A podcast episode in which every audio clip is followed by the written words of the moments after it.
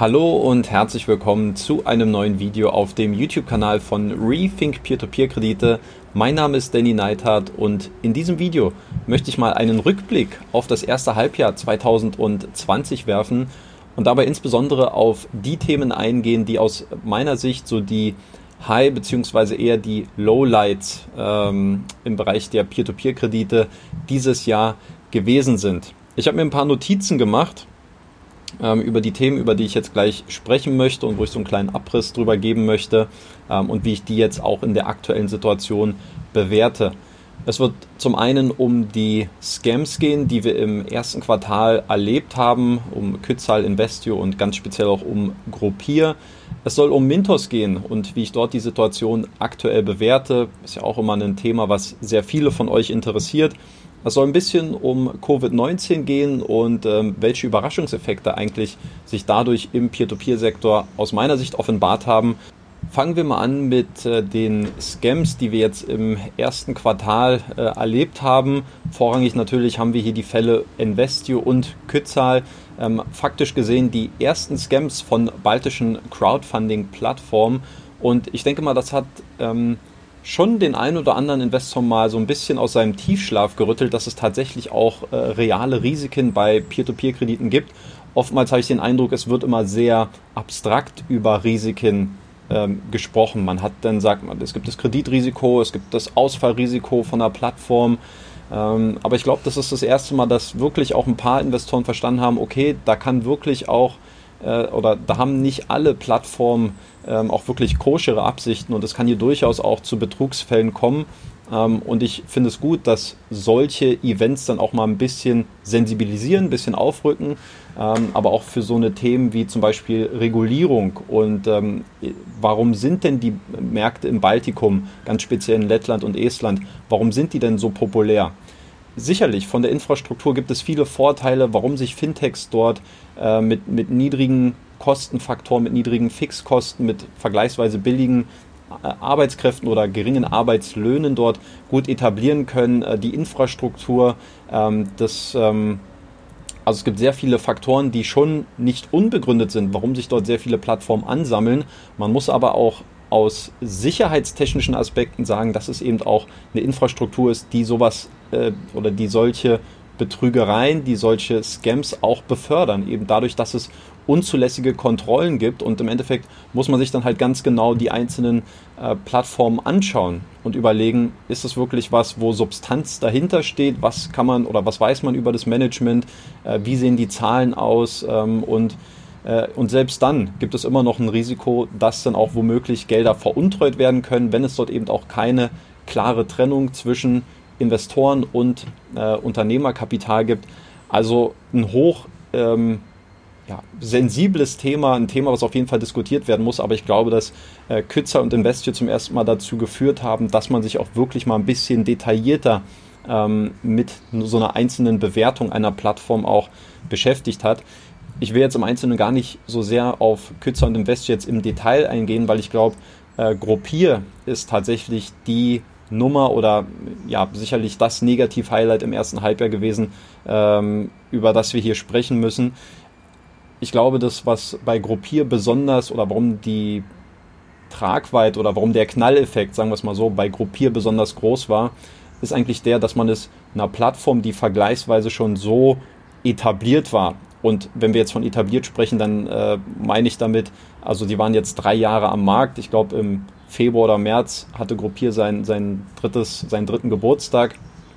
Also waren jetzt drei Jahre insgesamt am Markt. Und ich denke mal, dass ähm, der Überraschungseffekt bei Gruppier so groß war. Zum einen, weil es schon vergleichsweise etabliert war, auch in der Berichterstattung. Aber, und das muss man auch sagen, es handelt sich halt eben nach dem jetzigen Kenntnisstand nicht um eine sag ich mal, klassische ähm, Insolvenz, die wirtschaftlich begründet ist oder einen Ausfall, der wirtschaftliche äh, Hintergründe besitzt, sondern dass wir hier tatsächlich so, davon muss man jetzt einfach aktuell ausgehen, dass wir hier ganz gezielte ähm, Fake-Kreditgeber vor die Nase gesetzt bekommen haben, ähm, die uns präsentiert worden sind, in die wir investieren sollten als, als Anleger. Wir haben ähm, mittlerweile miterlebt, dass Projekte auf der Plattform online gestellt worden sind, wo es mit den Kreditgebern selbst gar keine Kooperationen gegeben hat. Also da sind Verstrickungen. Ähm, ich will da jetzt nicht auf alles hier wieder im Detail eingehen, aber ich glaube, dass eben ähm, besonders deshalb dieser Überraschungseffekt bei Gruppier besonders groß war, weil man sich wirklich nicht vorstellen konnte, dass es wirklich in diesem, also dass eine, dass ein Betrugsfall in diesem Ausmaß wirklich durchgezogen werden kann, ohne dass man es ähm, eigentlich von außen wirklich merkt. Ich glaube, bis zuletzt waren um die 30.000 Investoren bei Gruppier angemeldet. Ich weiß jetzt nicht, wie viele davon auch aktive Investoren waren, ähm, aber auf jeden Fall ist das ein, braucht man nicht lange drüber reden, es ist auf jeden Fall äh, das Negativ-Highlight aus dem ersten Halbjahr gewesen. Ähm, ich persönlich, ich will mich jetzt zu Gruppier auch ein bisschen kürzer fassen, weil ich habe zu Gruppier vor zwei Tagen ein Video aufgenommen. Das wird nächste Woche Sonntag um 10 Uhr auf diesem YouTube-Kanal erscheinen. Dort werde ich mal die Gründe präsentieren, warum ich persönlich eigentlich im letzten Jahr gar nicht bei Gruppier investiert habe. Das ist ja eine Frage, die ich auch immer mal äh, wieder gestellt bekommen habe und ich ehrlich gesagt auch überlegt habe, dazu mal ein Video aufzunehmen letztlich habe ich von dem Ausmaß, was jetzt äh, vor uns liegt, nichts gewusst. Ähm, sonst hätte ich sicherlich in der einen oder anderen Form auch was dazu kommuniziert. Aber aus meiner Sicht hatte ich eben auch gute Gründe, die für mich schon im letzten Jahr nicht wirklich für Gruppier gesprochen haben. Ähm, dazu werde ich im nächsten Video ein bisschen mehr erzählen und ich werde auch ähm, ganz klare Kante zeigen und auch äh, darauf eingehen, warum für mich ein Turnaround bei Gruppier ausgeschlossen ist. Also ich glaube, das, das Thema Gruppier ist auf jeden Fall durch, kann ad acta gelegt werden und ähm, auch wenn sich jetzt, vielleicht ist es auch wichtig, weil sich jetzt vielleicht wieder einige Investoren auch so eine kleine ja, Resthoffnung aufbauen, dadurch, dass jetzt so ein bisschen mehr Kommunikation von Gruppier aufgebaut wird. Ähm, Stichwort äh, Progress Report. Also ich will da ehrlich gesagt ähm, ich will keinem die Hoffnung nehmen, aber ich glaube, dass man das realistisch einschätzen sollte und dass das Thema Gruppier ähm, ja, zu den Akten gelegt werden kann. Mehr dazu dann in der nächsten Woche. Bitte gerne den YouTube-Kanal abonnieren, falls du es sowieso nicht äh, schon getan hast. Und dann wirst du ähm, dazu dann auch pünktlich nächste Woche informiert werden. Eine kleine Anekdote, die habe ich nicht im Gruppiervideo zu nächster Woche eingebaut, die kann ich jetzt noch kurz erzählen. Ähm, ich war nämlich letztes Jahr im November beim Altvieh Summit in Berlin und unter anderem war auch der Mintos CEO mit bei, Martins Schulte. Ich habe auch den äh, CEO der Juvo Group mal ein bisschen näher kennengelernt. Da habe ich auch noch ein Video jetzt neulich entdeckt, was ich vielleicht nochmal veröffentlichen werde. Und äh, Ala Kisika, vermeintlich CEO von Gruppier, war ebenfalls da. Und man muss zum Hintergrund wissen, ich war ja letztes Jahr im im März im Baltikum und habe auch Gruppier persönlich besucht, habe auch ein Interview mit ähm, Ala Kisika durchgeführt und ich weiß nicht warum. Ähm, ich persönlich, ich war von Gruppier nicht überzeugt, wollte dort nicht investieren. Äh, ich weiß auch nicht, ob es vielleicht was damit zu tun hat, dass ich mir durch dieses Danny macht Auge-Image vielleicht so, eine, so, einen, ja, so ein kritisches Standing etabliert habe, dass man eher weniger auch mit mir zu tun haben wollte. Ähm, auf jeden Fall haben wir uns beim Altvieh Summit gesehen oder ich weiß, wusste sie es da, sie hat mich gesehen. Und als wir, glaube ich, in so einer Konferenzpause ähm, rausgehen wollten, haben sich unsere Wege so gekreuzt und sie hat mich kurz angeguckt und ich habe sie angeschaut und dann ist sie einfach weitergelaufen und ähm, das weiß ich nicht, hat so einen interessanten Fadenbeigeschmack, wenn man jetzt so daran äh, zurückdenkt. Gruppier hat ja auch einige Blogger oder YouTuber eingeladen, ähm, sich irgend so ein bestimmtes Projekt dort, glaube ich, in Kasachstan oder in Weißrussland anzusehen. Und ich erinnere mich noch an die E-Mail, uh, invited only respected bloggers from the industry. Und ich habe mir so meinen Teil dazu gedacht. Und im Nachhinein, ja, auch kein Video, weil für mich ist es auch, das Persönliche steht für mich nicht im Vordergrund. Also ich sage nicht, weil ich jetzt auch persönlich irgendwie mit gewissen Personen nicht klarkomme, muss ich deswegen jetzt ein Video machen, warum ich dort nicht investiere. Also das hat er auch noch minimal mit reingespielt, so weil das, das gibt es für mich nicht. Warum sollte ich da nachtreten? im Endeffekt, glaube ich, ähm, ja, ist es bezeichnend, dass man sich ähm, aus Sicht von Gruppier selbst den kritisch eingestellten Bloggern gegenüber nicht insofern geöffnet hat, um mit denen auch über ein, zwei Themen mal zu sprechen. Und ähm, ja, wird sicherlich auch seine Gründe gehabt haben, warum man sich dann da eher abgeschottet hat und vielleicht eher mit wohlgesonneneren äh, Bloggern oder YouTubern sich dann äh, versucht hat auch zu umgeben. Die Situation bei Mintos, das ist ein Thema, was äh, sicherlich viele und die meisten von euch auch interessiert, vielleicht auch jetzt ganz speziell in diesem Video. Ähm, ja, die Situation mit Vax und Finco, ich kann euch sagen, da habe ich ordentlich recherchiert. Viele, die es gesehen haben, können das ja sicherlich jetzt auch äh, inhaltlich für sich bestätigen. Ähm, das, was bei Mintos passiert ist, aus meiner Sicht, ähm, Stichwort Vax, Forward Flow, Finco Gruppengarantie, ähm, auch das Thema mit der Zeitplanverlängerung. Also Mintos hat sehr viele Minuspunkte bei mir gesammelt in diesem ersten Halbjahr. Und ich bin mir nach wie vor ehrlich gesagt auch gar nicht sicher. Ich werde jetzt wirklich das Inhaltliche mal beiseite lassen. Also wenn ihr euch dazu informieren wollt, Zeitplanverlängerung, dann binde ich euch hier jetzt mal das ähm, Video dazu ein, was ihr euch anschauen könnt, beziehungsweise auch zu VAX. Also da will ich jetzt nicht mehr zu sehr ins Detail gehen, das habe ich bereits abgehandelt. Für mich persönlich ist jetzt so die Frage, wie soll es mit mir persönlich und Mintos weitergehen? Und aus meiner Sicht als Investor, und da muss ich sagen, dass ich seit März mein äh, Depot nach wie vor entspare und den Autoinvestor nach wie vor deaktiviert halte, ähm, weil für mich einfach dieses Thema Vertrauen im Raum steht.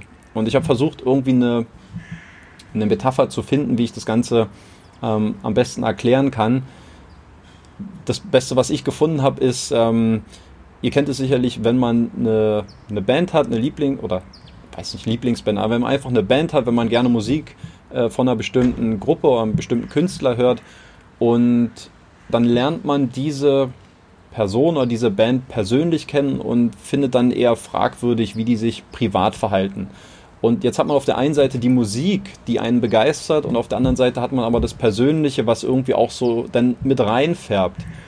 Also meine Tante, die hat zum Beispiel mal äh, gesagt, Michael Jackson, das ist äh, ein begnadeter Künstler und seine Musik steht frei von jeder Debatte. Also da braucht man nichts zu sagen. So das, was der für Welthits abgeliefert hat, was er als Künstler musikalisch geleistet hat, äh, da gibt es gar keine Diskussion. Sie hat gesagt, genauso wenig muss man darüber diskutieren, was da für, privat für Geschichten kursieren und was da in seinem Privatleben teilweise abgelaufen ist.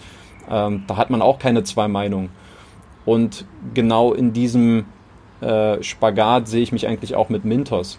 Auf der einen Seite glaube ich, dass es aktuell so ist, dass Mintos wenn man es so möchte, die Kurve bekommen wird. Zumindest deutet gerade aus meiner Sicht viel darauf hin, ähm, dass sich das bei Mintos auch wieder beruhigen wird. Äh, und ich glaube auch, dass zu viele Interessen dranhängen, dass so ein Projekt wie Mintos äh, nicht scheitern wird. Und es wäre auch schade drum, weil ich glaube, das würde diesen Peer-to-Peer-Sektor massiv schädigen und das äh, käme auf jeden Fall einer Katastrophe gleich, wenn Mintos äh, die Segel streichen muss. Ich glaube aber nicht, aktuell zumindest nach meinem aktuellen Stand und so wie ich die Situation bewerte, glaube ich allerdings nicht, dass es dazu kommen wird. Das heißt also, was den Investment Case angeht, denke ich mir, es wird bei Mintos schon nach aktuellem Stand in die richtige Richtung laufen und äh, es wird sich jetzt wieder Stück für Stück beruhigen. Auf der anderen Seite hängt bei mir aber auch dieses subjektive Vertrauen mit dran und nicht nur dieser reine Investment Case. Und da muss ich sagen, diesen Vertrauensbruch, den ich hier mitgenommen habe oder den ich aktuell bei Mintos erlebe, lässt mich durchaus hinterfragen, ob das eine Plattform ist, der ich vertrauen will, vertrauen kann und wo ich als Konsequenz dann auch investieren werde, unabhängig davon, dass ich glaube, dass die Perspektive wieder besser aussieht als noch vor zwei, drei Monaten. Und ähm, ja, das ist so ein bisschen mein, mein Status quo mit Mintos.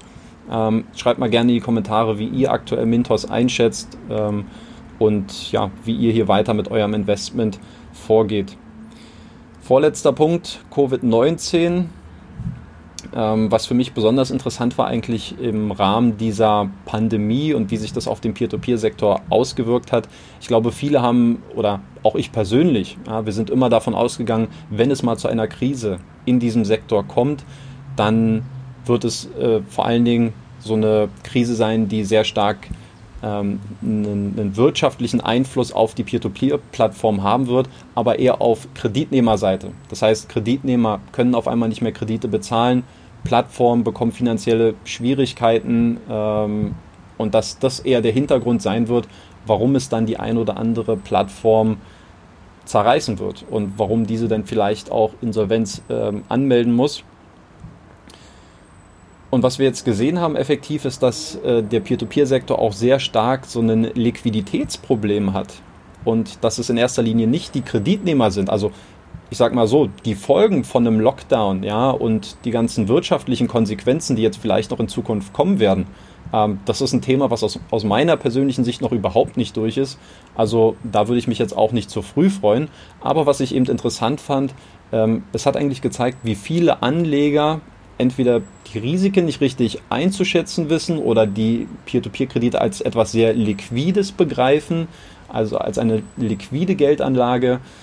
Ähm, aber letztlich muss man sagen, dass dieser Liquiditätsengpass sehr, sehr viele Plattformen ähm, zum Beben gebracht hat und sehr viele Plattformen erschüttert hat und es natürlich auch sehr viele Probleme offengelegt hat. Siehe zum Beispiel Gruppier und wer weiß, wenn uns sowas nicht passiert wäre, wie viel länger Gruppier dann noch am Markt geblieben wäre, wie viele weitere Investoren dort noch investiert hätten.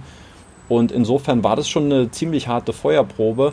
Aber das Interessante ist, dass es relativ unerwartet durch die Investoren selbst kreiert worden ist.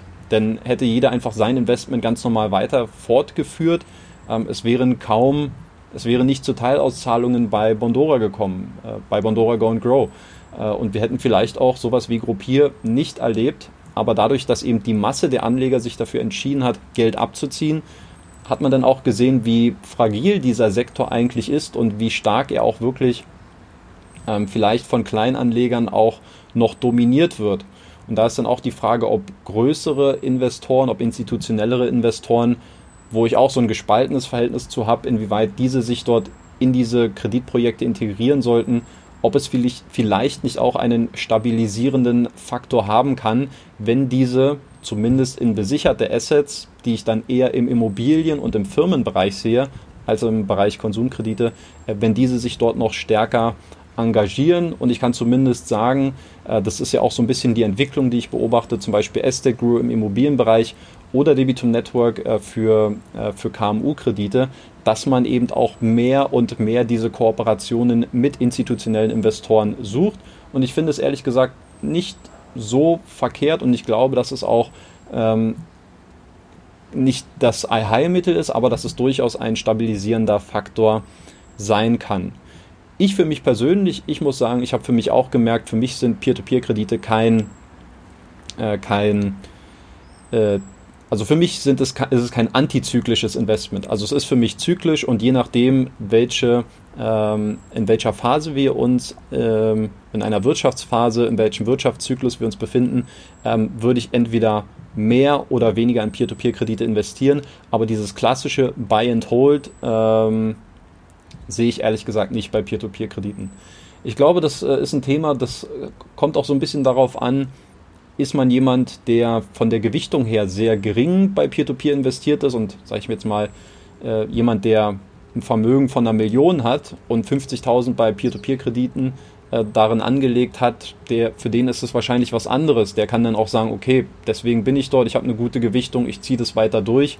Ähm, ich kalkuliere auch, dass es gewisse ähm, Ausfälle auf Plattformbasis vielleicht geben wird. Aber es ist ein Unterschied, wenn man eine höhere Gewichtung hat und zum Beispiel 50.000 von 100.000 beispielsweise äh, am, am, Investitionsvermögen in Peer-to-Peer -Peer investiert hat. Deswegen glaube ich, gibt es keine ähm, Schwarz-Weiß-Debatte, wie man dort jetzt im Endeffekt vorgehen sollte. Ich für mich persönlich habe gemerkt, klar, zum einen ist meine Gewichtung teilweise ein bisschen höher, als mir persönlich lieb ist. Und ähm, deswegen auch ganz konsequent aus meiner Sicht, dass man dann eben auch ähm, das dann auch durchzieht und sagt, okay, ich entspare jetzt. Und ich finde es eigentlich auch schade, dass dann das auch so stark polarisiert wird. Und anstatt man sich wirklich, also was ich damit meine, ist, dass es dann extern, so ich bekomme das ja auch immer mit, wenn in irgendwelchen Gruppen oder Communities dann immer äh, dann auch solche Situationen hinterfragt werden, wer ist jetzt Peer-to-Peer-Blogger, wer ist Peer-to-Peer-Investor, so die ähm, die Leute, die wissen jetzt schon, wer jetzt angesprochen ist. Ähm, und ich finde, ich weiß nicht, muss man, muss, muss es immer diese Polarisierung sein? So, also wem hilft es weiter? Ich würde sagen, man sollte sich dort eher auf eine Debatte einlassen und versuchen, so Argumente für beide Seiten zu finden. Nur diese, diese Stigmatisierung von, guck mal, der jetzt auf einmal geht der Crash los im übertragenen Sinne und schon äh, ja, ähm, verpissen sich denn die meisten oder die haben kein richtiges Vertrauen. Das hat mit Vertrauen nichts zu tun. Es gibt Anlagestrategien, die nicht immer nur nach Schema F verlaufen und äh, für mich persönlich ist auch das dadurch nochmal deutlich geworden, dass Buy and Hold einfach für mich persönlich im Peer-to-Peer-Sektor ähm, nicht zu empfehlen ist, aber es ist auch vollkommen legitim, wenn man dort andere Meinungen hat. Ähm, das muss dann wieder jeder für sich entscheiden. Auch hier gerne mal euer Feedback in die Kommentare, äh, wie ihr zum Thema Buy and Hold bei Peer-to-Peer-Krediten steht und ob ihr eure Peer-to-Peer-Investments auch abhängig von einem Wirtschaftszyklus dann ähm, steuert.